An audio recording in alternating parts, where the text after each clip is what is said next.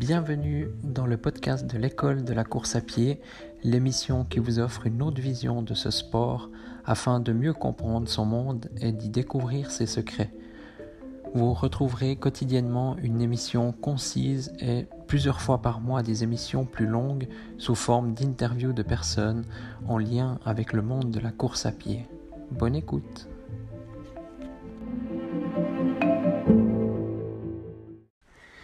Bonjour, ou devrais-je dire plutôt bonsoir, parce que je viens de terminer mon entraînement, puis il est 18h30.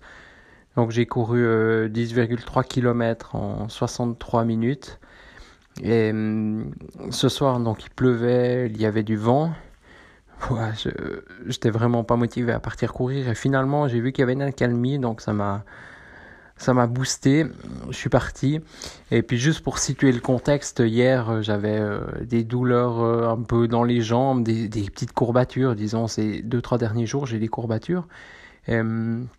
Donc je sais pas exactement de quoi ça vient, certainement des, des entraînements un peu sur le, le goudron, puis euh, vu que j'ai un petit peu moins fait, donc euh, on a on a tout de suite vite euh, un peu plus de douleur, enfin les, les petits bobos qui sortent.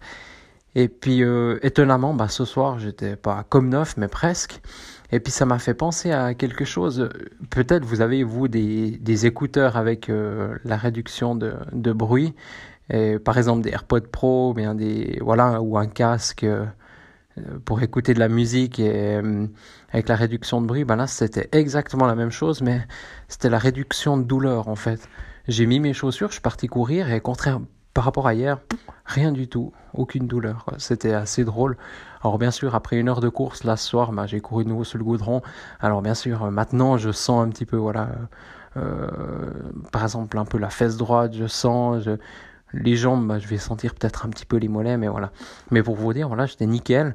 Et puis même au contraire, bah, pour le souffle, j'étais aussi super bien. Donc euh, comme quoi, d'un jour à l'autre, des fois, euh, voilà, ça peut tout changer, hein, en bien ou en mal, mais voilà, des fois on doute, par exemple avant une compétition, on se dit ah le, jour d'avant n'était pas super bien, et finalement la compétition se passe très bien. Et moi ça s'est souvent passé comme ça en fait. Euh, souvent le jour avant la compète, je vais faire un petit entraînement, des petites voilà des, petites accélérations, tranquilles, pas trop fort, un petit entraînement. Puis, euh, et puis souvent, là, des fois, je me sens pas super bien.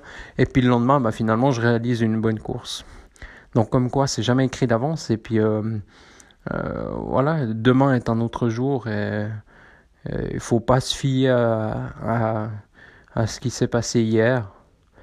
Et puis voilà. Par contre, ce qui est sûr, c'est qu'au niveau de notre forme générale, on peut pas la changer en un jour c'est pas euh, arrivé tout d'un coup comme ça aujourd'hui, c'est exceptionnel. C'est juste, ben voilà, j'étais bien en forme euh, ces dernières semaines.